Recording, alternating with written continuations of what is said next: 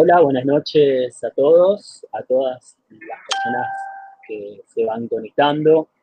Eh, como cada domingo a las 21 horas nos encontramos aquí en la plataforma de Facebook de Cronopio, el suplemento cultural del Diario de la Mañana, en un encuentro más de escritores formoseños.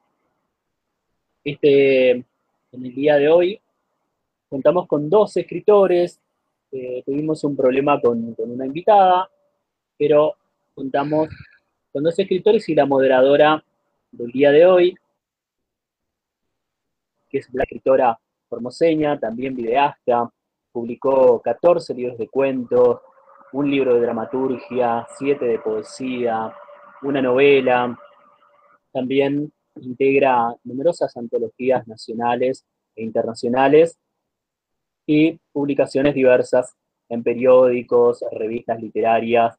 Fue convocada por el diario Clarín como referente cultural para Argentina pueblo a pueblo y ha obtenido numerosos premios nacionales e internacionales. Ella oficia de moderadora el día de hoy con dos escritores, Analia Báez y Rodrigo Hernán Rojas. Buenas noches, Blanca, ¿cómo te va? Buenas noches, Héctor. Es un gusto estar aquí con ustedes. Un placer moderar un ciclo de voces de Formosa, jóvenes representativas de la provincia. Yo quiero hacer un comentario porque en estos tiempos tan oscuros eh, creo que han sido beneficiados los escritores, los poetas en general, porque abrió una ventana que es la virtualidad y todos se volcaron a ella. Mucha gente que ni siquiera le gustaba la tecnología han encontrado un sitio para proyectarse y como esta ventana no es local sino global, en muchas partes del país y del planeta pueden ver estos streaming que antes eran muy de entre casa a veces, ¿no? Y un saludo a los cronopios que hace mucho tiempo vienen peleando con la palabra y la llevan, muchachos. Felicitaciones. Bien, vamos a cronopiar un poco y nos conozcamos mejor. Yo le voy a dar ingreso a, al primero segundo, porque era así el orden de los poetas, el escritor Rodrigo Hernán Rojas, que nació en 1972 en el interior de la provincia, muy cerca de la ciudad del Colorado, específicamente en Colonia El Alba, y hoy reside en Formosa Capital, donde se desarrolla principalmente, entre otras disciplinas artísticas, en teatro y literatura. Es poeta y narrador, y en el ámbito del teatro es director, actor, maquillador, vestuarista, escenógrafo y todo lo que haga falta. Dirige el grupo Coemba, del cual es cofundador con una señora extraña que se llama Blanca Salcedo. Es muy corajudo, yo reconozco que es un suicida en potencia. Se define como un artista ecléctico y una persona divertida que brinda sus conocimientos a todos aquellos que desean aprender y expresar sus emociones. Actualmente trabaja en la Escuela Provincial de Educación Especial número 7, Luis Braille, como maestro de pretaller, donde ayuda a los niños y me consta es un mago con los chicos de capacidades diferentes, a comunicar sus deseos, fantasías y pensamientos a través de un espacio donde los lenguajes artísticos son el vehículo de construcción. Rodrigo Hernán Rojas, además, ha sido publicado en México, Ecuador, Uruguay, Brasil y sus textos se dan en universidades de México y Ecuador. Es un honor, Rodrigo, y te escuchamos. Hola, buenas noches. Eh, sí, hice todo eso y hago todo eso que ella dice. Algunas cosas no lo tenía que decir, pero como es mi amiga, eh, antes de, como le estamos haciendo el aguante a otra escritora que yo admiro mucho, porque nos le están dando su internet, eh, yo tenía 18 años una vez y en la Fundación El Diario La Mañana me invita como escritor joven a un encuentro de escritores donde estaban todas las vacas sagradas de la literatura del litoral. Llegó una señora así medio parecida a la que ustedes están viendo ahora con el pelo blanco y le dijo, el coordinador le dijo, acá no se fuma. En un salón muy lujoso con cortina y cosas. Ella fue y arrancó un cenicero que estaba con candados en el, descanso de la escalera y lo metió al cenicero adentro del salón y fumó. Yo dije, de esa señora yo quiero ser amigo.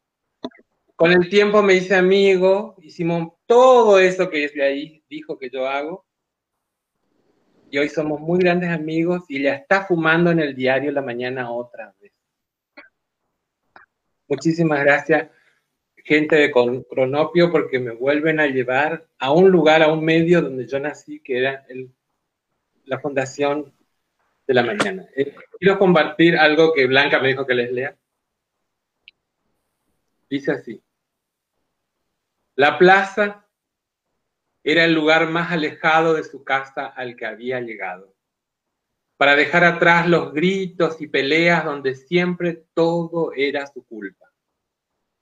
La plaza, allí era donde todo sucedía, los juegos de infancia, la música y los bailes de los sábados.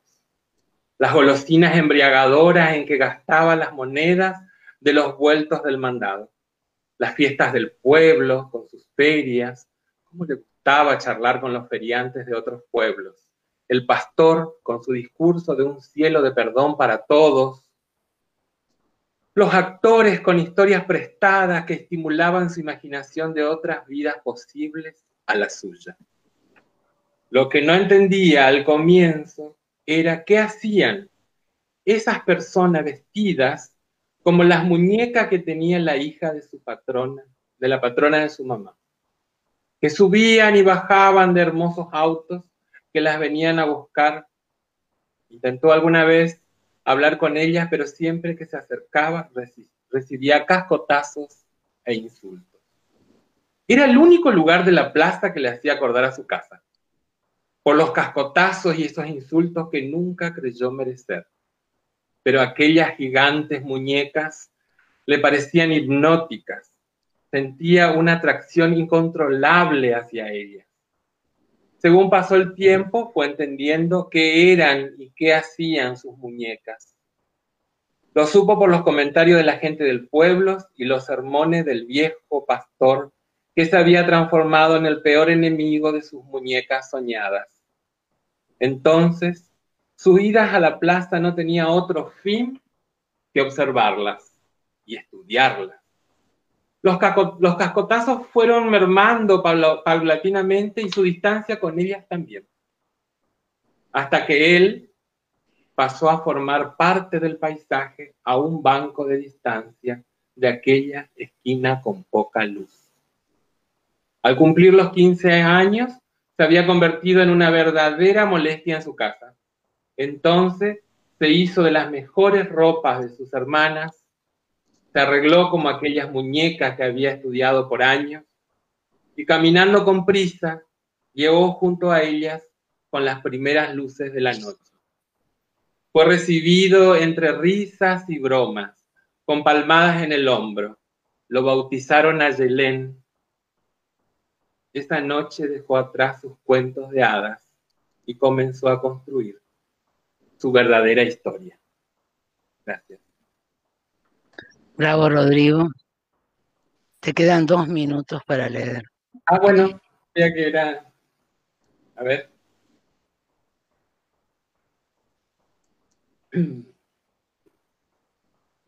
Sabía que después de tantos días rondándome, tendrías hambre el aroma de los alimentos recién preparados produjo el encuentro y ahora compartimos la mesa. Hablas poco y yo no paro de contar mi historia de monstruo. Me gusta alimentarte, proporcionarte abrigo y refugio. El juego del amor era todo lo que yo me había imaginado. Bravo. Esos textos son fantásticos. Bien, Héctor. Sí. Te sí, aquí saludamos a todas las personas conectadas. Eh, hay saludos para, para, Rodrigo de parte de Adriana Helbling. Vamos, Rod, dice I love you. Hay también saludos de Miriam Álvarez desde la ciudad de Clorinda. Saludos, Miriam también ha pasado por este ciclo Dayana Benítez también, buenas noches, un placer escuchar los cronopios, dice Dayana. Un saludo. saludo. Bien. Eh, en esta presentación llega el turno de una mujer, Analía Báez, que es profesora de lengua y literatura, escritora y poeta Nació en Corrientes y vivió durante casi 12 años en Formosa Capital. En 2019 presentó su primera obra literaria, Las delgadas paredes del patio de atrás. Esmeralda Cartiel y la búsqueda del saber, novela corta en su primer volumen. Y en 2020 escribió sus libros de poemas, 20 poemas de una existencia y ocaso encendido. El primero de ellos, poemas que son poemas que reflejan pensamientos e interrogantes del ser humano ante situaciones inesperadas, sorpresivas, asociadas a situaciones límites, como la aparición de un virus a nivel mundial en un contexto de, cuidados extremos, aislamiento, afecciones psicológicas y muerte masiva. Mientras que el segundo contiene 100 poemas de amor. De amor. Participó en las antologías Mujeres en Barté, Poesías Compartidas y Resonancias de Libertad. Actualmente forma parte de la SADE filial Formosa y SADE filial Corrientes, ciudad donde continúa escribiendo sus poemas te escuchamos. Hola, buenas noches. Muchas gracias por invitarme y estoy muy contenta de poder compartir con ustedes eh, los textos que escribimos.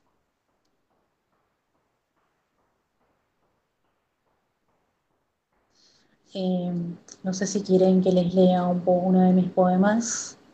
Te damos, eh, tenés cinco minutos, te damos para que leas todo lo que quieras. Bueno. Queremos escucharte.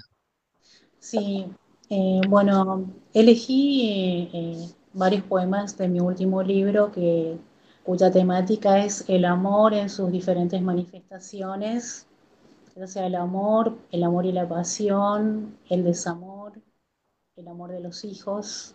Eh, y creo que es un tema que, está bueno mencionarlo, digamos, sobre todo en estos tiempos. Como también tengo eh, otros poemas de mi segundo libro que son más que nada de carácter existencial, como bien lo mencionaste, Blanca. Eh, y en esta oportunidad elegí uno de los eh, poemas que más me gustan, que es, se, se llama Besos, ya que quien, digamos, creo que la mayoría de los poetas alguna vez han escrito un poema para los besos o dedicado a los besos. Este poema forma parte, es parte de mi último libro Caso Encendido. Besos. Osadía, cosquilla despiertan, se atraen las bocas en fuego, por imantados y suaves movimientos. Interpelan el aire fresco hasta marchitarlo, lo sofocan, lo redimen, juegan herméticos, entre románticas palabras sueltos. Se detienen, sonríen libremente, murmuran, arden impacientes, esquivan apáticos sentimientos, se mezclan con el misterio los oscuros atuendos perplejos, en designios encarnan, absueltos por el amor, los besos. Excelente. Muchas gracias. No, seguí por favor, ten mucho Sí, tiempo. eh, digamos, aparecieron en este libro que lo escribí paralelamente al libro de existencial, en lo que hace la existencia humana, este poema eh, que voy a leer ahora lleva como título Silencio. El silencio es, digamos, tan relevante para mí como escritora como la palabra misma o como la expresión verbal o como cualquier expresión que no sea verbal exclusivamente y que, que dice mucho muchas veces en diferentes situaciones o contextos lo que, en las que nosotros nos podemos encontrar, sí, frente al silencio. Silencio.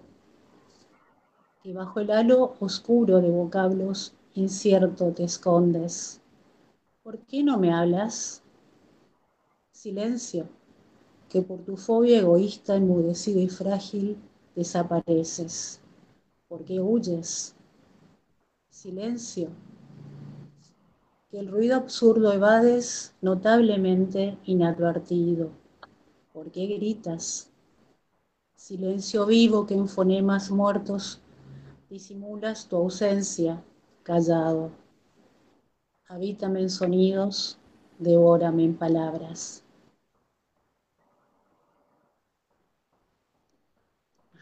Bravo. Muchas gracias. Te quedan dos minutos para escucharte. Bueno, y voy a leer entonces el, el último poema. Tengo uno de carácter ex- existencial, si quieren, que hace, digamos, esos interrogantes de los cuales mencionaste, Blanca, que es eh, que se llama Mundos, ¿sí? Mundos, universo de luz, movimiento natura. Afuera, larga vida, introspección. Se ha dicho siempre que el hombre, por ser espiritual, se diferenció abismalmente de especies no pensantes, por llevar consigo a cuestas el don de la irrefutable razonabilidad. Que el instinto es inherente al conjunto de los animales, pero ¿qué pasó con la razón que por siglos imperó sobre el mundo terrenal? Hoy la regla ya no se cumple. El instinto ha quedado afuera, encerrada e impotente la razón. Libre el instinto que se mimetiza con el verde magno de gran corazón azul y descansa feliz de las obras humanas, del trajín escandaloso, de la polución. La razón que hoy está cautiva por momentos quiere dejar de ser razón.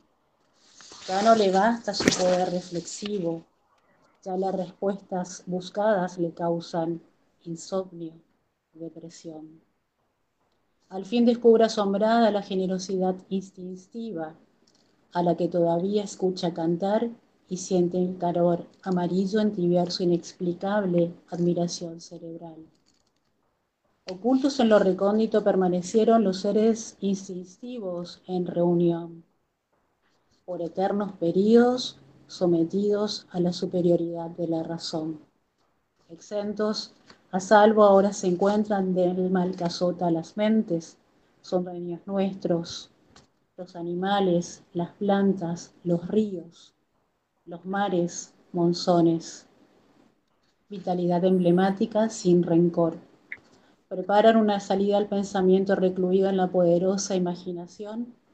Este mundo abnegado está a la espera de la oportunidad en sueños tenida, la oportunidad bendita para todos, para seres instintivos en reflexión. Y ahí culmina. Excelente. Sumamente interesante es tu visión de la de la existencia humana. Héctor, ¿tenés algo para contarnos? Sí, eh, me gustaría hacerle una pregunta a Analía respecto de los silencios. Me quedé con este tema del silencio que ella mencionaba hace un momento. Ella nos decía la, importancia del silencio al igual que, un fonema, al igual que un sonido, al igual que la palabra, digamos, ¿no? Eh, ¿Cómo aventurás la, la, escritura teniendo en cuenta todas estas cuestiones? Viste que por ahí uno de pronto quiere escribir un texto, quiere escribir un poema, por ejemplo, ¿no? El caso de la poesía. Y a veces eh, se afana en, rellenar precisamente los silencios, pero los silencios también, entiendo, ocupan un lugar importante eh, dentro de lo que es el cuerpo del poema, ¿no? ¿Qué, qué reflexión te merece esto al respecto? Sí, digamos en el, en el arte de la escritura, es decir, la importancia del silencio o el significado del silencio para mí al escribir un poema. Sí, lo que tiene que ver con vos, digamos, en cuanto a tu experiencia. Sí, en realidad el silencio eh, a mí personalmente me dice tanto o cuánto o, significa, sí, en toda situación, eh, sean diferentes o parecidas. Eh, eh, es una expresión, digamos, eh, sin palabras. El silencio es, yo creo que está al nivel de, una expresión verbal y muchas veces es más profundo porque, de acuerdo con el contexto, obviamente, de la situación, me dice mucho, o sea, y no hay, ¿por qué? Aparece el silencio porque, porque en ese momento no hacen falta las palabras, ¿sí? Sin embargo, paradójicamente, se encuentra al mismo nivel de cualquier expresión. Pero yo el silencio lo considero, en este sentido, de acuerdo con la pregunta que vos me realizaste, eh, eh, lo considero en un nivel superior a cualquier expresión verbal, gestual o eh, que digamos que pueda decirme algo. Sí, a veces esperamos que, que bueno, si hablamos de palabras, hablamos de personas, ¿no? De situaciones comunicativas. Entonces, eh, el silencio es como que un sanador y mucho mejor a veces, de acuerdo a la situación en sí, eh, más que está en un nivel superior a la palabra en sí, digamos, eh, dentro de siempre, como te digo, de, cualquier contexto comunicativo, ¿sí?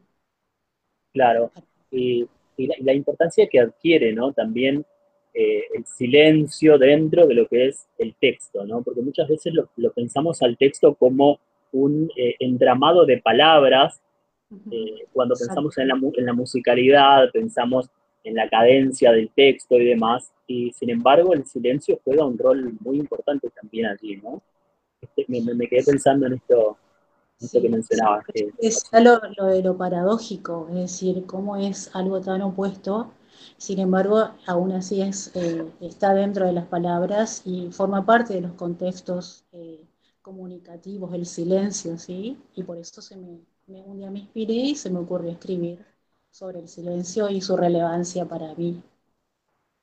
Bien, bien.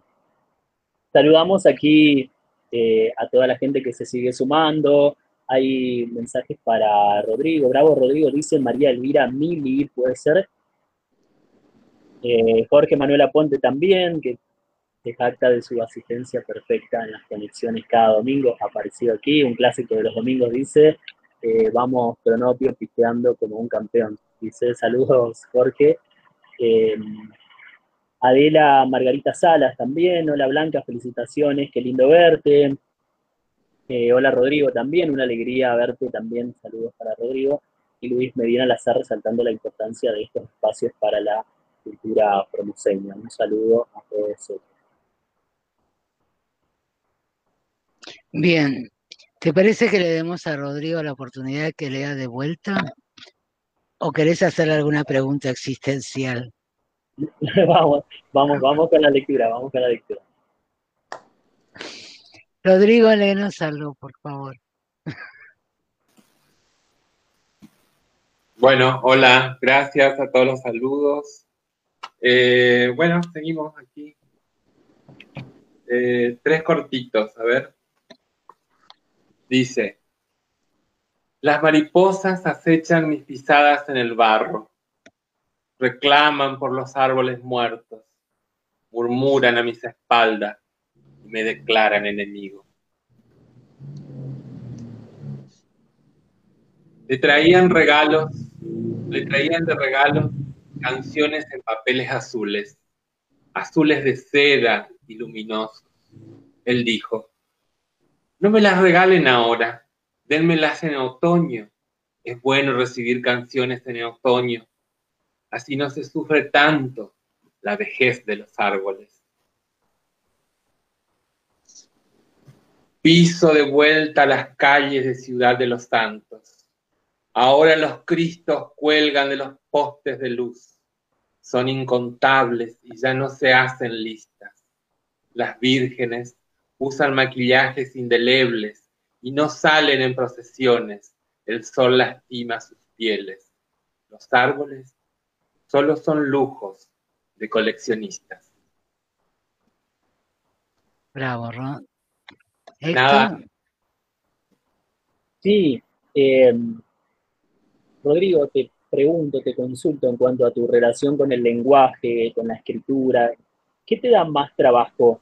Eh, ¿La narrativa, la poesía? ¿Es cierto esto de, de, del poeta como una especie de, de, ser que se inspira, bajan los hados, bajan, la, bajan las musas y demás? ¿O, o es más a fuerza de trabajo? ¿Cómo lo vivís vos?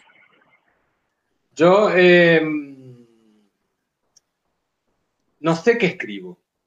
Ese es mi problema. Yo no escribo ni prosa, ni poesía, ni poema. Yo escribo. Y ya es mucho decir. Y sí, me pasa eso, pero no es tan enajenante. ¿eh?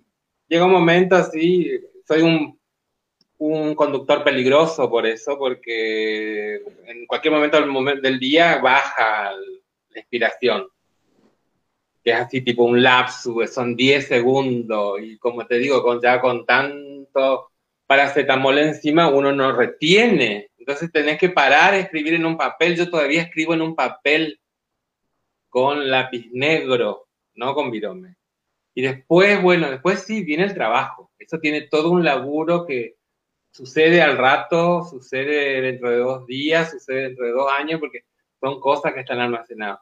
Pero si vos me preguntás hoy como escritor qué me da más trabajo es publicar, editar y publicar. Llega un momento que toda la pasión y todo este eh, amor que uno tiene con su literatura eh, se vuelve como un mal matrimonio a la hora de, de publicar, editar.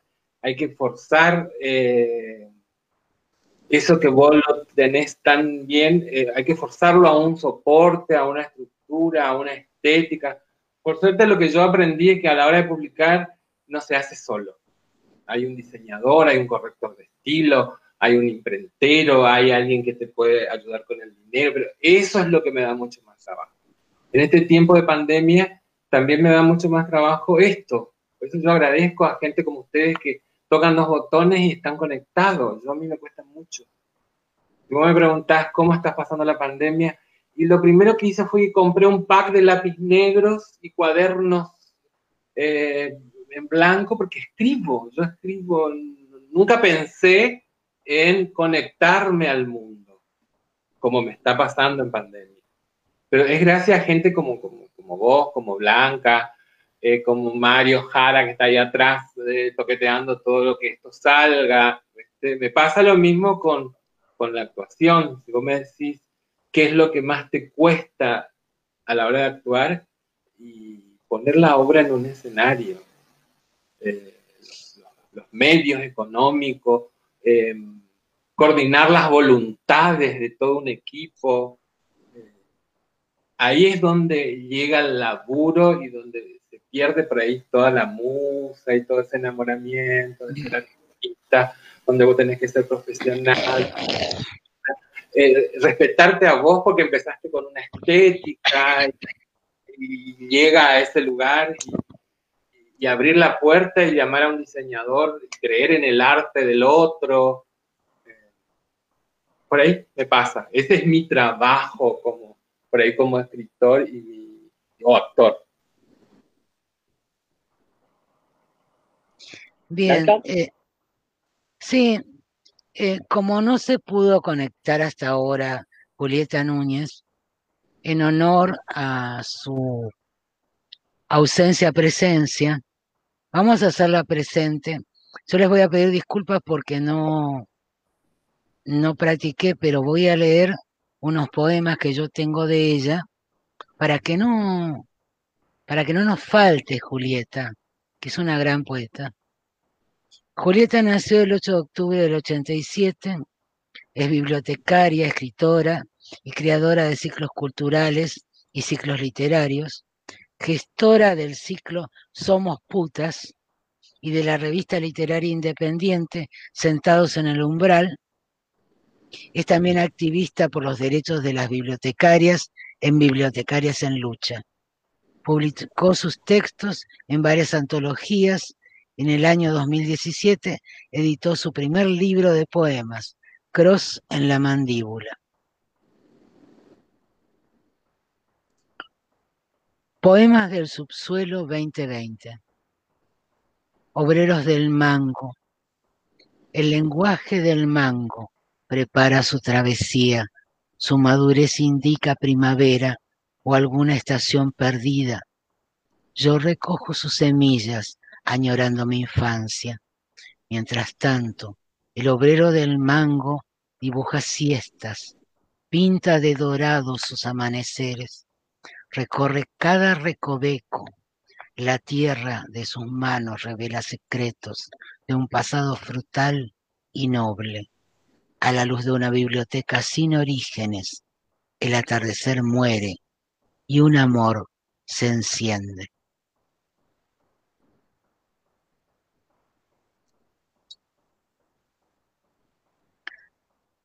Un pibe jala poxirrán. Hay un jardín de chutes, mientras en la cuchara florecen sombras. Camino por el cadalso, desnuda. Mis pies están llenos de alambres de púas. Inevitablemente, mi alma se hizo ausencia. Yo, you are young baby, repetís, you are young baby. Entre tanto, el humo del cigarrillo te envuelve, mientras desmembramos las palabras, y ese pibe sigue allí, fisura y roto. Vamos a la cama a descansar, que también estamos fisurados y rotos. Una potentísima poesía que me gusta. Y la cierro con esto. Me gusta cuando callas porque tu boca de fresa invita a la fiesta del silencio. Me gusta cuando tu pelo negro radiante sobre tus labios forman un candado. Me gustas porque tu sangre muerta no hila palabras. Pero no, prefiero tu sonrisa desdentada de denuncia Prefiero tu pelo negro despiadado que forma alas. Prefiero tu sangre hirviendo de palabras. Prefiero tus manos desatadas y el pecho libre. Julieta, aquí con nosotros de alguna manera. Bien, vamos a, vamos a reprogramar a Julieta cuando pueda conectarse en alguno de, estos domingos que siguen, la vamos a tener seguramente porque es una gran poeta, sumamente importante, ¿no? Sí, es muy... Tiene una poesía muy interesante y muy fuerte, al igual que la poesía existencial de Analía y lo, la prosa poética de Rodrigo Rojas. Son trío peligroso en Formosa, me encanta. Eh, yo creo que vamos a, una lectura nueva de Analía, por favor. Bueno, sí, si me permiten, voy a ver si me acuerdo de memoria. Es, le, digamos, el poema con el que yo abro el libro 20 poemas de una existencia, existencial, sí, y se llama Existencia.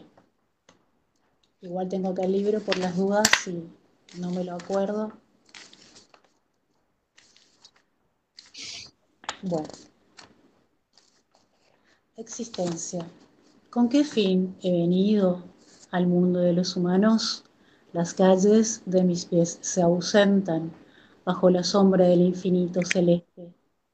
Si la dicha tuve de vislumbrar un futuro, si de él se me niegan los días de sol, nuevos, enteros, si el ayer es ayer y el mañana probablemente incierto, podría ser una flor y habitar un jardín entre cientos de flores. Podría ser un ave y entre todas las aves volar. Podría ser el viento o el gigante soplo en libertad.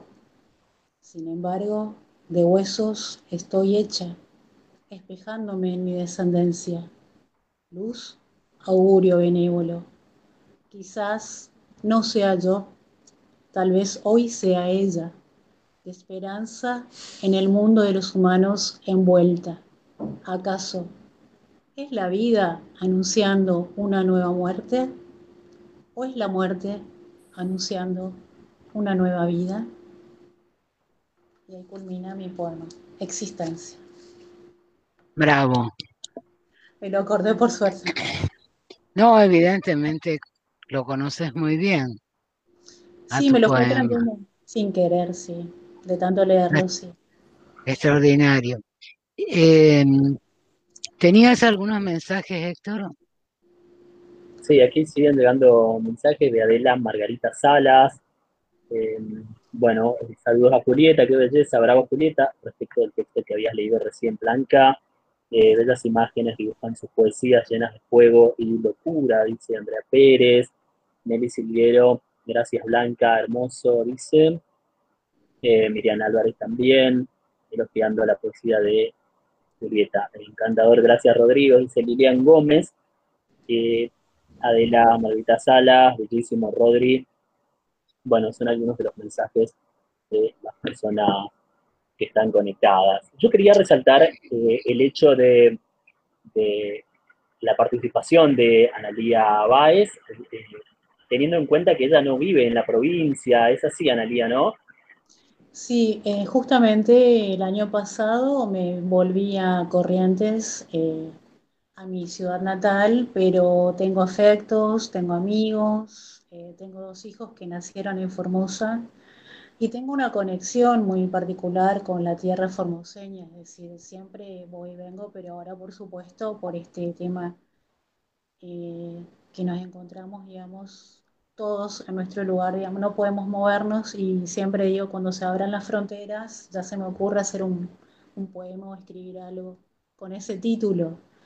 Eh, tengo colegas de, quienes guardo hermosos recuerdos, eh, ejercí la docencia en Formosa, tengo recuerdo de los alumnos en Formosa, muy buenas experiencias, de quienes también aprendí muchísimo, muchísimo.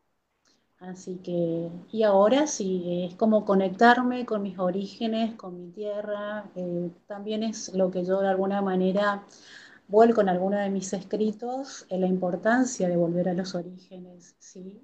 Eh, en todos los sentidos, eh, tanto en lo que hace al espacio físico, geográfico, como es, ir también al origen de una palabra que por ahí no la sepa o no la entienda o quiera saber algo más de esa palabra, ir al origen de esa palabra y buscar dónde, dónde, dónde digamos, nace esa palabra, ¿sí? O la etimología que a veces me ayuda a comprender e interpretar también como lectora, obviamente. Eh, siempre estoy leyendo y creo que nos vamos formando en, ese proceso de lectura y en ese proceso de escritura, ¿sí? En permanente formación y donde aprendemos también, yo creo que aprendo constantemente en la lectura, aprendo constantemente en la escritura o en el arte de la palabra escrita, ¿no? Donde me voy reconociendo también de alguna manera, me veo y eh, trato de, qué sé yo, me veo y me autocorrijo, también soy bastante exigente conmigo misma y me autoevalúo también.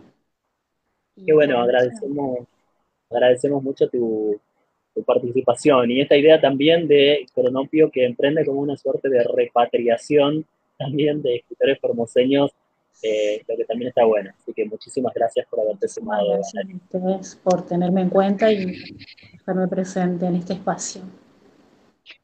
Bien, yo quería primero agradecerle a Miriam y Adela, que son dos excelentes poetas, muy buenas poetas, una de Clorinda y la otra de Buenos Aires. Eh, su presencia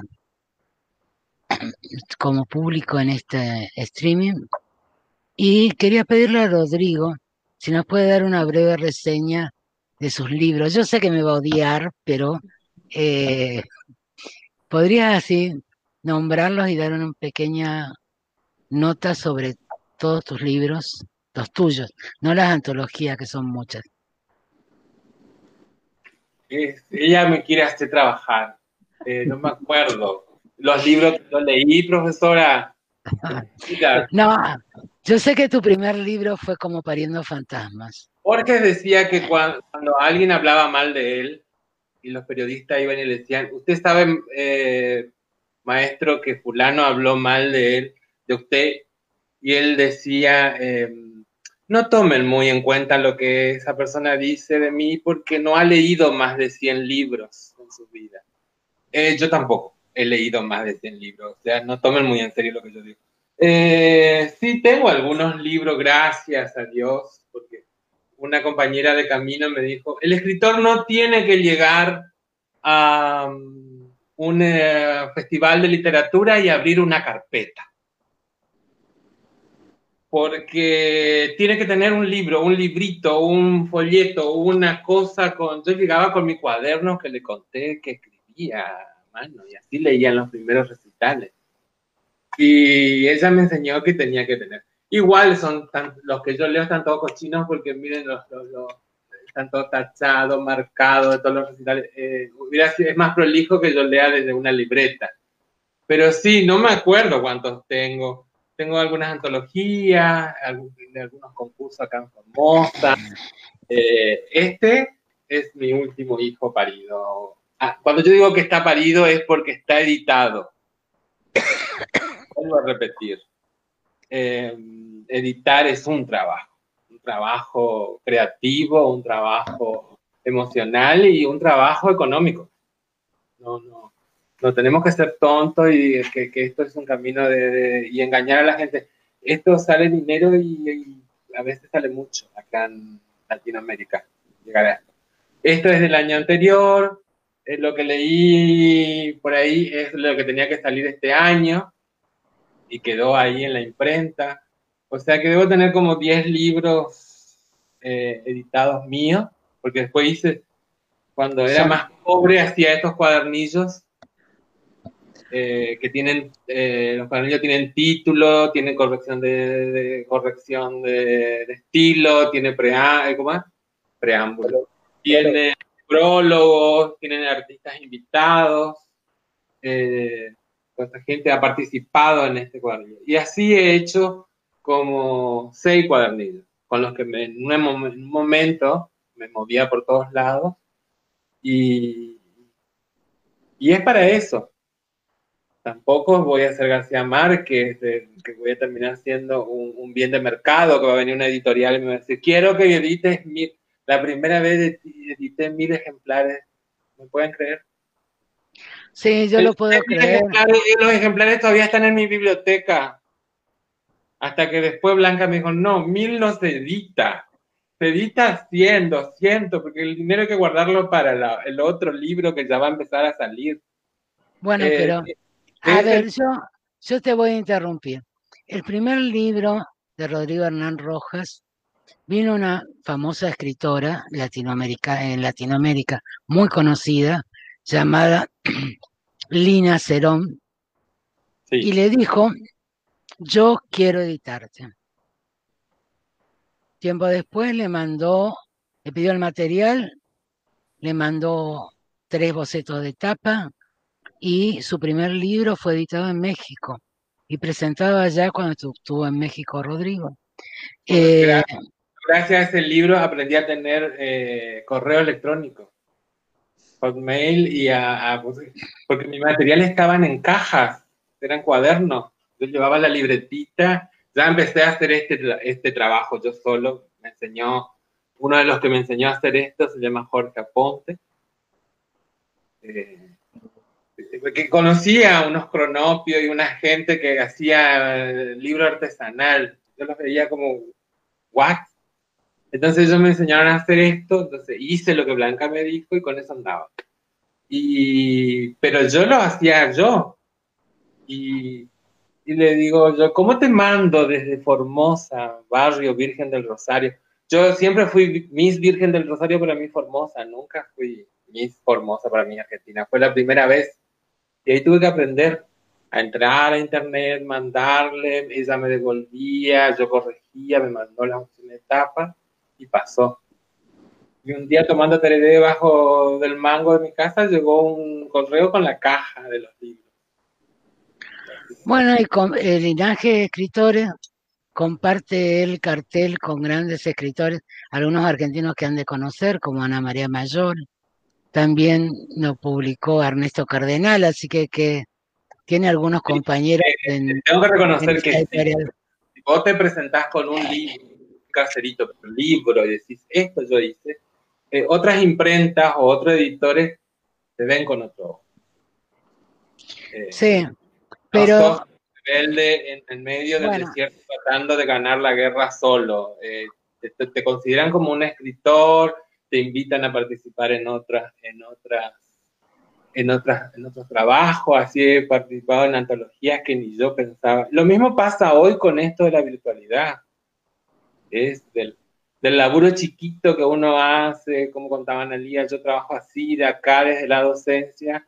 Eh, eh, Julieta, Julieta es, una rebelde desde la palabra, es, este, va al frente, está en las trincheras, eh, lleva compañeros acá, allá. Yo admiro mucho eso. Y se van armando las cosas. Pero vos no, no, no basta con estar en tu casa, encerrado en tu atelier, siendo el mejor diseñador, el mejor escritor. Si no estás preparado para cuando venga Analía y me diga, Rodrigo, en Corriente vos sabés que hay una cosa, vos podés, sí puedo, tengo un libro. O venga Cronopi y me diga, ¿querés recitar? ¿Querés participar en esta? Entonces, siempre, como dice ella, buscar todo lo que ella explicaba, cómo ella busca el sentido de la palabra, la etimología. Es un laburo donde la inspiración ya fue hace mucho, ya pasó, ya la, inspiración ya la visitó a ella y ahora está trabajando como escritora. Eh, somos trabajadores como el que cumple 8 horas, 14 horas, 20 horas en una oficina. Por ahí nos hemos visto como, como trabajadores, pero sí. el arte, a veces eh, dicen que la poesía no se vende. Porque la poesía no se vende. Pero eh, últimamente hay cosas interesantes que están pasando con la poética. Eh, como nos quedan básicamente pocos minutos, yo les voy a pedir una ronda más de, lectura. Julieta, perdón, Julieta no está, se me quedó acá Julieta. Es una tristeza. Es una, es una ausencia triste. Pero, ah, Analía si Julieta un día vende entrada para escucharla leer, eh, yo compraría o la ayudaría a vender porque es para ah, escuchar con, un delirio, con una cosa, con un nivel de literatura tiene. Sí. Y Analia, bueno, ya la pandemia te espero, hacemos algo juntos. Se abran las fronteras y me voy de una y nos juntamos. Ojalá. Este, este lugar. El gusto es para mí, la verdad. Eh, eh, queremos escucharte. Bueno, voy a elegir al azar o les pregunto, le di dos títulos. No, elegí. Elijo al azar, bueno. Elegí al azar. Eh,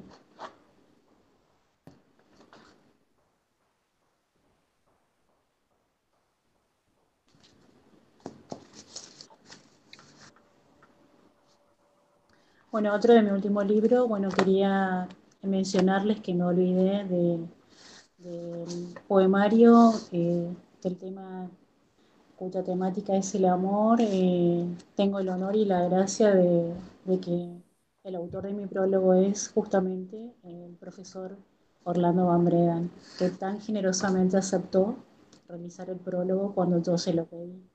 Así que quería comentarles eso, ya que él es muy reconocido y es un icono de la literatura regional y hace muchos años que, vive en Formosa. ¿sí? Em, este poema se llama Sombra. Sombra lúgubre mancha, como una tenue caricia sobre mi rostro caes. Alba opacada, me cubres en la desolación y entre mis anhelos, esclavos adormecidos, te deslizas, traes invierno. Seda nocturna de escarcha que mis ansiedades silvanas y a mis años pasados borras. Hay sombra sombra de mi alma, que en sentido contrario mi felicidad mundana avanzas, y sin piedad rememoras sutilmente una esperanza teñida y enlutada. Hay sombra, sombra de mi alma, negro soplo nevado, ya no acaricies la lentitud de mis pasos y mis costillas aladas. Este poema lo escribí justamente en tiempo de pandemia, en invierno, así que. Muchas gracias. Ah, ¿Podés leer otro? Sí, ¿yo? Bueno. Sí. Le damos a Rodrigo y después le otro vos y otro él, ¿sí? Bueno, Así vamos alternando. Muy bien, sí. Eh, como yo aprendí que esto cuando se corta, se corta. Mm. Antes de que el tiempo, eh, quiero agradecerte, eh, Héctor, porque mm, yo siempre digo que las instituciones están para lo que tienen que estar. A veces uno entra en las instituciones porque alguien te abre la puerta. Y te quiero agradecer porque muchísimos años yo fui un escritor formoseño joven que el único lugar, el único medio en Formosa que publicaba mis escritos era el diario La Mañana. O sea que estoy feliz de volver a casa. Después me agarró de las orejas alguien que ya te imaginarás y me dijo, bueno, ya es hora de salir de Formosa, vámonos. Y a la puta calle. Pero yo era un escritor de estrella, no era la imagen del diario La Mañana, pero eh, era el único medio en Formosa que publicaba a Rodrigo Hernán Rojas. Pues yo eso no me voy a olvidar nunca y gracias a vos he vuelto a mi nave nodriza. Qué bueno, un placer, Rodrigo. Se tuvo que hacer desde abajo y con fuerzas, como esas malas hierbas que crecen a pesar de las vicisitudes. Donde fue, siempre peleó por su lugar, sus derechos. Lo discriminaron por negro, por tonto, por ignorante, por indio, por latino, por su físico muy alto, muy grandote, muy exótico, muy gordo. Lo juzgaron por hombre, por mujer, por mariquita, por escandaloso, por llamar la atención y por permanecer callado. Lo apartaron, le hicieron esperar siempre por el último turno y hoy le toca bendecir los panes. Gracias.